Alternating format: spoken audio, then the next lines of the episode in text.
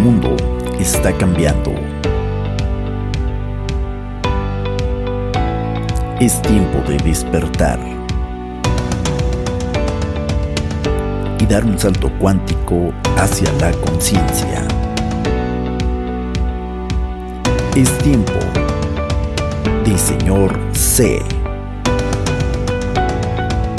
Un podcast de desarrollo personal, reflexiones, inspiración mucho más. Bienvenidos.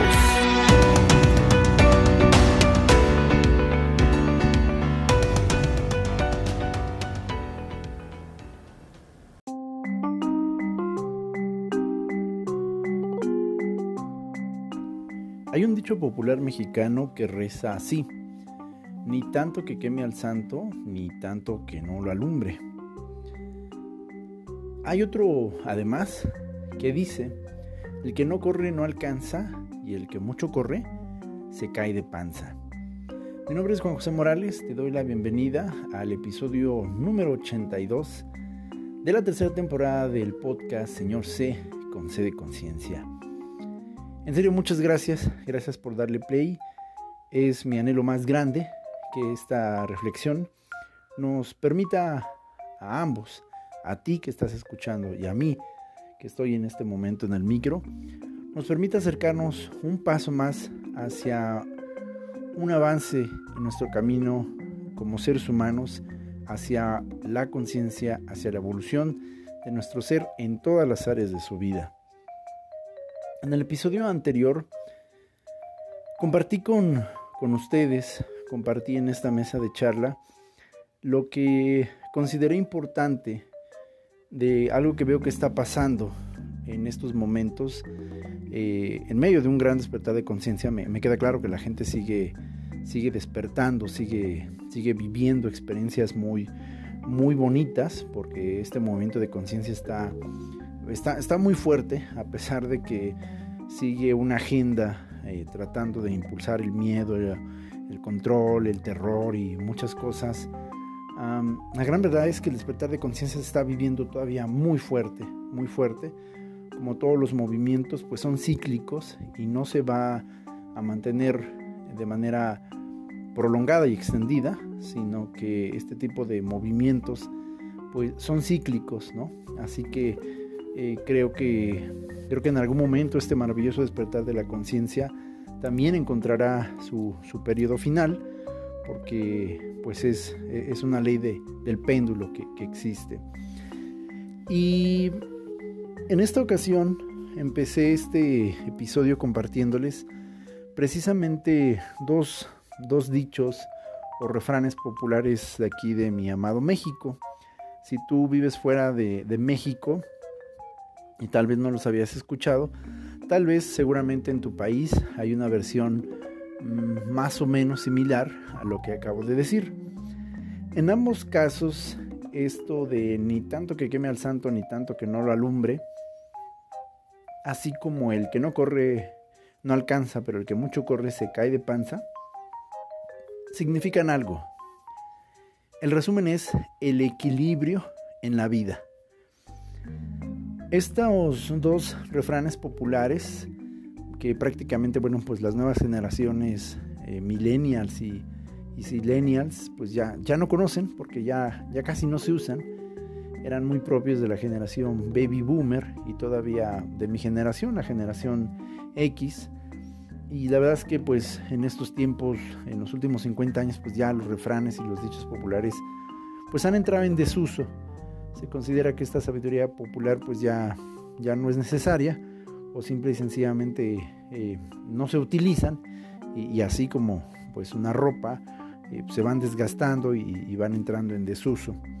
Sin embargo, en pleno 2022 yo quise traerlos de nueva cuenta como complemento del episodio anterior y, y justo la invitación a a que a pesar de que estemos buscando profundamente los caminos de la conciencia, no perdamos de vista el factor equilibrio. Dice otra, otra frase, también muy sabia, que todos los excesos son malos Y en este sentido, eh, doy, doy razón a ello. En este maravilloso despertar de la conciencia que experimentamos millones de personas ahora en este 2020, en medio precisamente de una situación sanitaria, me queda muy pero muy claro que muchas personas eh, descubrieron que habían pasado mucho tiempo de su vida eh, dormidas en un sentido metafórico, haciendo lo que hacían simplemente por, por tener que, por deber que. Esto incluía trabajos, esto incluía relaciones de pareja, inclusive convicciones espirituales, religiosas, políticas y filosóficas. Y se han dado muchos movimientos sociales y culturales derivados de este despertar de conciencia. Uno de los movimientos literalmente sociales y económicos que, que, son inevitables, o más bien que han sido innegables, es el famoso, la gran renuncia. Este es un fenómeno que se dio principalmente en Estados Unidos, pero también en otros países del mundo como Canadá, Alemania y diversos países de Europa, e inclusive, por raro que suene, también aquí en México. La gran renuncia eh, no solamente es un fenómeno que pudiéramos considerar filosófico, pero que también ha tenido repercusiones económicas. Si tú buscas en esta ocasión en Google o en cualquier buscador de la web la palabra la gran renuncia, te vas a encontrar con información muy interesante que empezó a suceder particularmente desde el año pasado, y que se traduce en que millones de personas, millones, renunciaron a sus empleos cansados de precisamente esa carrera de hámster que habían estado llevando por mucho tiempo, siempre bajo el temor de, que a lo mejor no podían encontrar un mejor empleo, de que no podrían ganar más dinero, de que tendrían que seguir sacrificando su vida personal, sentimental, familiar y hasta espiritual si querían seguir obteniendo un ingreso. Y los economistas lo señalan abiertamente, estos son datos que han salido publicados en Forbes, eh, en el financiero, en The Economist y en otras revistas dedicadas a las finanzas como Bloomberg, donde claramente se señala que la filosofía de las personas la mente de las personas cambió justo en medio de la pandemia y que si muchas personas antes del gran confinamiento del 2020 y parte del 2021 temían quedarse sin, sin su empleo y preferían estar soportando malos tratos, insultos, gritos, desvelos, situaciones de inseguridad, con tal de permanecer en las empresas que se vendían no todas obviamente, pero muchas se vendían como ya la única opción. Justo, justo, justo este despertar de conciencia, que obviamente, bueno, estos medios no lo llaman así, lo llaman un cambio de filosofía o un cambio de paradigma del estilo de vida, que al final pues es eso, parte del despertar de la conciencia que se vivió, muchas personas empezaron a renunciar a sus trabajos, particularmente millennials, pero no solamente millennials, que ya, ya sabemos que son una generación muy, eh, muy divergente, muy, muy, muy, que dijeron, mira, nosotros estamos dispuestos a vivir la vida, aun si esto nos implica perder cierta reputación o dinero o pertenencia. Y creo que fue un gran fregadazo de conciencia que nos alcanzó a boomers y a generación X. Perdón. Pero al punto al que voy es que justo el teletrabajo o el home office mostró que que se podía hacer las cosas diferentes y que no había necesidad de seguir soportando estilos de vida, como decimos acá en México, negreros o explotadores. Y precisamente el trabajo a distancia mostró que se podían administrar los horarios de la persona, que se podía tener un equilibrio precisamente entre su vida laboral y su vida personal, y que esto no hacía a la gente floja o irresponsable, la gran verdad es que diversas revistas financieras dieron cuenta, ya hay estadísticas inclusive en la famosa red de, de contactos empresariales LinkedIn, donde se dejó evidencia de que el teletrabajo había reestructurado la forma de organizarse en las empresas, había expuesto que inclusive muchas personas y muchos puestos, perdón, que habían estado existiendo en las empresas ya no estaban justificados, que la única razón de su existencia era porque se la pasaban respirándole a la gente en la nuca, pero que en realidad estos puestos no estaban trayendo alguna aportación económica o de productividad real a las empresas.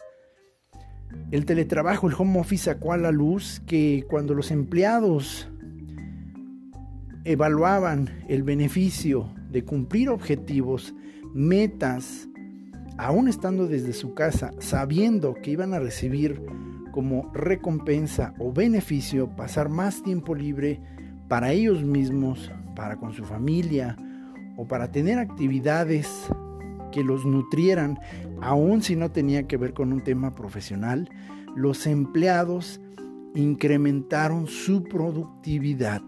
Esto es increíble. Y la base de esto fue el equilibrio.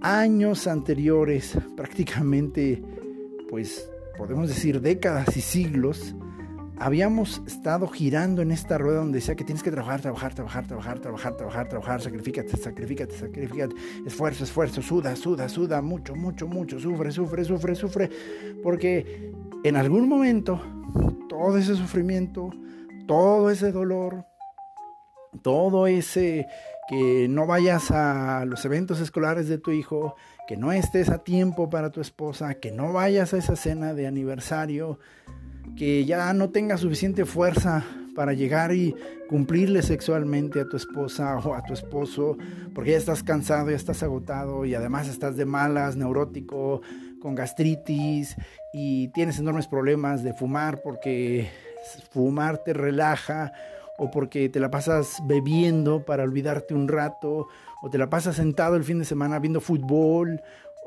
soccer o americano porque eso te relajaba. Todo eso se vio que no te estaba llevando a nada, que no nos estaba llevando a nada si no se cumplía una regla de equilibrio, que era también que la gente quería tener espacio para momentos espirituales, algunos para una vida religiosa, otros para una vida deportiva, otros para una vida de, de salir, de conocer otros lugares, de turismo, pues. Para otros fue el estudiar otras carreras, que no habían podido estudiar antes porque nunca tenían tiempo, porque siempre estaban cansados. El poder arreglar tu casa, pintarla, decorarla. ¡Wow! El equilibrio. Entonces, ahora en este año 2022 estamos siendo invitados, así lo percibo yo, es mi percepción nada más, estamos siendo invitados otra vez a no perder de vista ese equilibrio. Porque se ha dado un fenómeno entre las personas que están buscando el despertar de su conciencia, donde vimos también ya recientemente, apenas a finales del 2021 e inicios de este 2022, algunos excesos, algunas faltas de equilibrio, donde se han dado ya situaciones de abuso económico, sexual y hasta espiritual en manos de gente que se nombraba líderes, instructores, coaches, chamanes, guías. ¿Y por qué? Porque la gente empezó a irse ahora del otro extremo, no toda, no todo, pero mucha gente empezó a irse al otro extremo. Empezó a espiritualizar tanto su vida, tanto el deseo de, despertar su conciencia, que como nunca antes, el consumo de ayahuasca y de cannabis aumentó junto con, con, otra serie de, de, plantas sagradas, las cuales respeto muchísimo, como, como el famoso sapo u otro tipo de, de hongos. Pero había personas, y yo lo mencioné también aquí en algún episodio, me constó verlo, me, me constó el ver eso. Había personas que ya no tomaban una decisión en su vida financiera, familiar o de pareja si no iban a un ritual de toma de ayahuasca, si, si no participaban de un ritual de, de sapito o de hongos. Y por increíble que parezca, muchas de estas personas que también empezaron a espiritualizar tanto su vida, empezaron a caer también en una especie como de negación y entonces luchaban contra pensamientos negativos y todo el tiempo querían estar sonriendo y vibrando alto y negaban ¿no? que, que existiera la posibilidad de enojarse, de sentirse tristes, pero ¿por qué yo no debo sentirme triste si en mis tres tomas de ayahuasca eh, la abuelita ya me habló, ya me sanó y no, ¿por qué? Porque seguimos en este mundo denso y material donde definitivamente vamos a seguir encontrando luz y sombra hasta el día de nuestra muerte. No es una justificación pero es una expresión que tiene mucha ciencia inclusive detrás, y es que somos humanos. Nuestra condición humana nos va a mantener mientras existamos en este plano, y particularmente en este mundo denso que llamamos tierra, vamos a vivir entre luces y sombras toda la vida. Ya lo dijo el famoso psicólogo Carl Jung, y justo en decía, que aquella persona que no reconoce la sombra de su inconsciencia va a seguir repitiendo ciclos y los va a llamar destinos. Carl Jung nos invitaba a voltear a nuestras luces, pero también a nuestras sombras, no para esconderlas, no para reprimirlas, sino para transitar en medio de ellas y entonces transmutar esta, esta oscuridad a luz, entender que la enfermedad, que la tristeza, el enojo, son mensajes, no son enemigos. Esto es algo que yo he estado entendiendo muchísimo en medio de esta situación de pandemia. Aunque por un lado se nos ha estado inculcando en estos dos años y contando que la enfermedad es mala, que, las bacterias son malas, que tenemos que evitar a toda costa enfermarnos, porque enfermarnos es lo peor que nos puede pasar, porque nos podemos morir. Es, es inevitable. ¿Cuántos millones de años lleva la especie humana en este planeta? ¿Y cuántas personas se han muerto ya? ¿Cuántas personas se han enfermado ya y este planeta sigue su curso? ¿Por qué de pronto empezamos a creer este argumento que nos dice que enfermarse es un crimen? Que enfermarte es lo peor que te puede pasar, que debes de tener mucho miedo de enfermarte y que un malestar en tu cuerpo puede ser lo peor que te puede pasar. Entonces, lo primero que tienes que hacer es combatir, meterte una guerra biológica donde supuestamente las armas para combatir a este enemigo e inclusive dentro de ti, que puede ser tú mismo o puede ser tu vecino, solo puede ser combatido con armas de medicamentos. El gran detalle es que las enfermedades son mensajeros. La enfermedad te está dando un mensaje. La enfermedad ixo facto no viene a destruirte. La enfermedad viene a darte un mensaje. De la misma manera que el enojo, que la tristeza, que la alegría, que el asco, que el miedo. Las emociones traen mensajes. No podemos vivir reprimiendo las emociones, aun cuando éstas nos parezcan moralmente negativas, cuando los pensamientos que tenemos nos parecen negativos.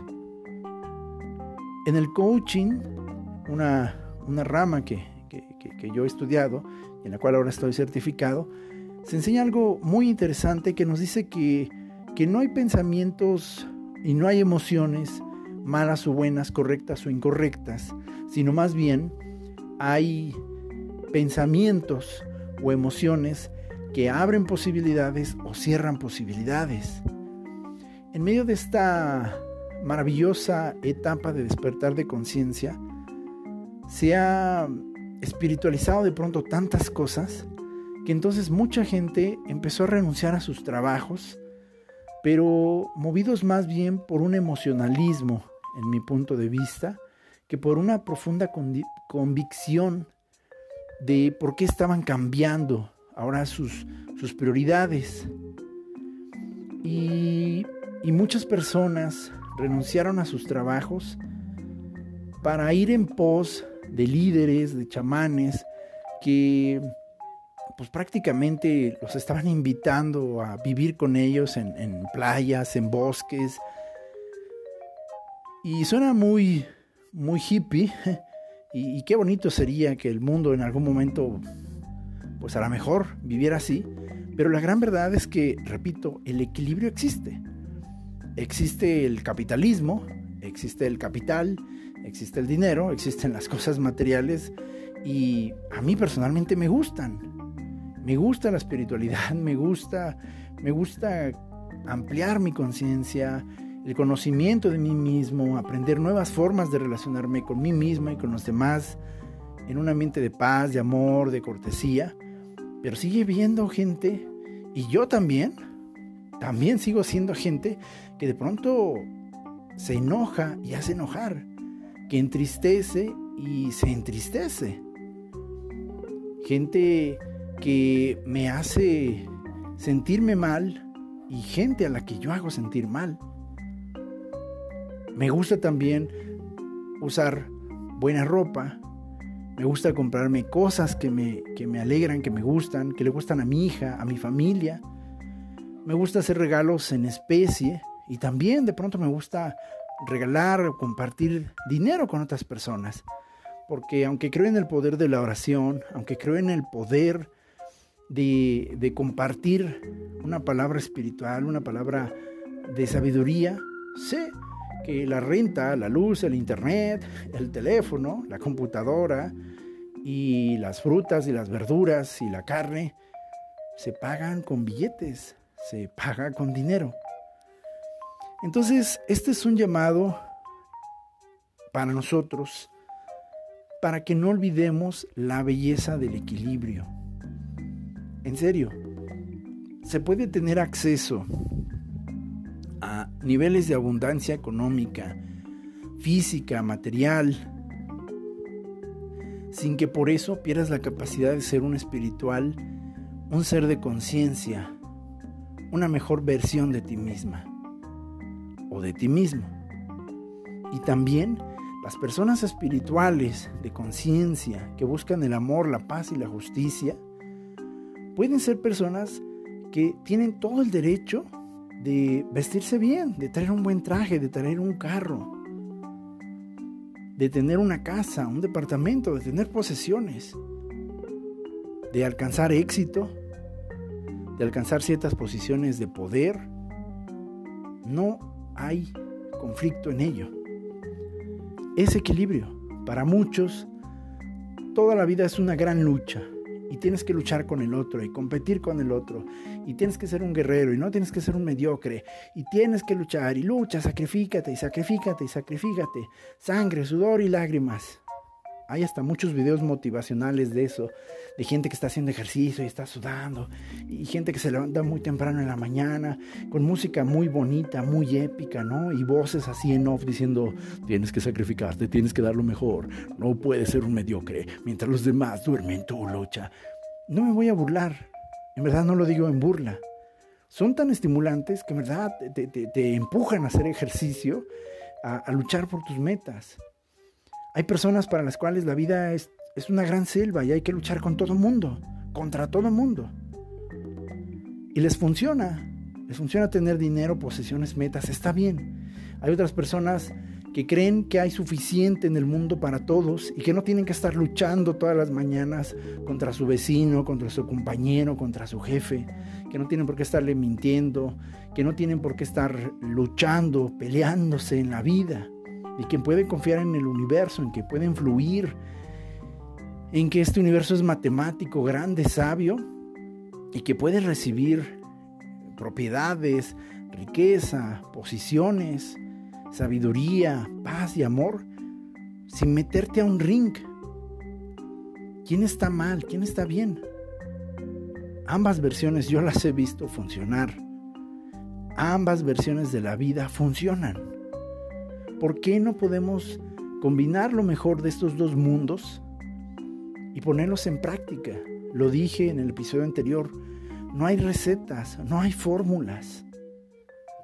Hay principios, hay leyes, eso sí. Y esas no son comunes a todas y a todos. Pero cada uno de nosotros tiene la misión de encontrar su punto propio de equilibrio en la vida. Lo que para unos funciona, para otros no. Esta reflexión me gusta, que ha estado circulando mucho en estos dos años de conciencia. El éxito dejó de significar lo mismo para todos. Y qué bueno. El éxito para muchos es un carrote, una casota con piscina, con una rubia, con un jet particular, fiestas todos los días, a ritmo de reggaetón o de electrónica. Si eso es éxito para ti, pues ve tras ello, hermano. Mientras no hagas mal a otros, ni te hagas mal a ti mismo, si eso para ti es éxito, adelante. Éxito para otras personas es no necesariamente tener tantas propiedades ni tanto lujo, pero convivir más con la naturaleza, apoyar a personas en situación de calle, apoyar a personas que, que necesitan apoyo social, psicológico. Eso es éxito para ellos. Si eso te funciona, Ve tras ese tipo de éxito. Se puede.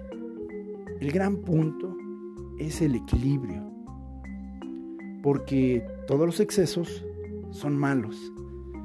Aquella persona que está dispuesta a cualquier cosa con tal de obtener su mansión, su alberca, sus mujeres y sus fiestas, va a pagar un precio muy, muy alto en términos kármicos, en términos espirituales, pero también en, términos materiales, porque todas esas cosas siguen costando, aun cuando las compras, siguen costando.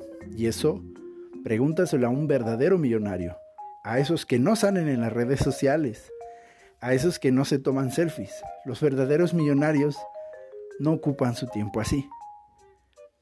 Y también todos aquellos que espiritualizan demasiado la vida, todos aquellos que creen o desprecian la vida material, se alejan de sus casas, de sus familias, de sus seres queridos, en pos de fanatismos, en pos de líderes, en pos de ideologías, también pagan un precio muy alto.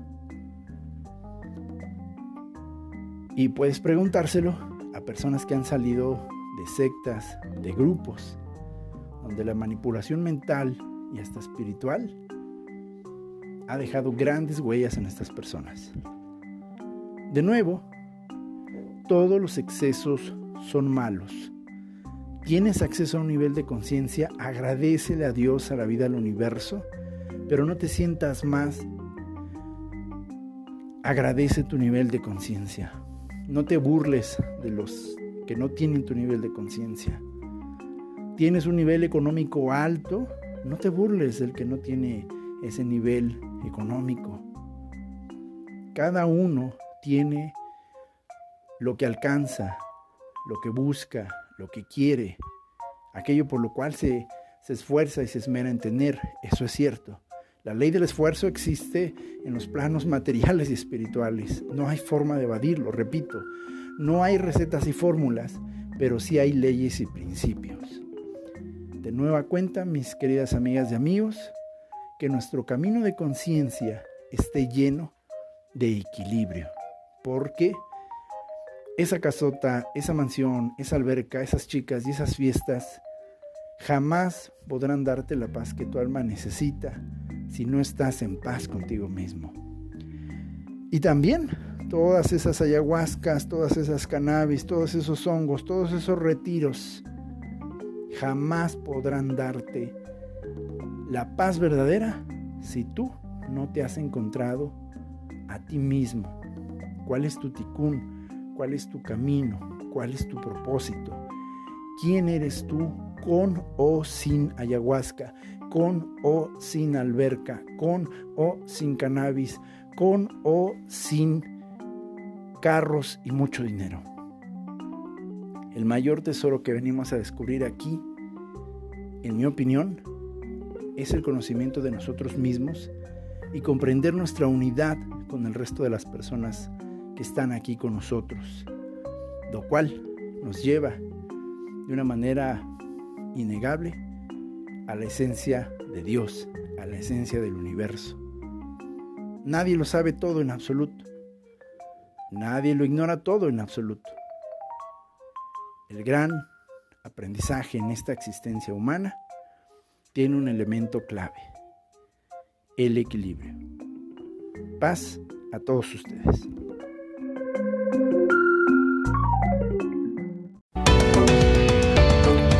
Este fue otro episodio más de Señor C. Muchas gracias por habernos acompañado. No te decimos adiós, sino hasta la próxima. Señor C.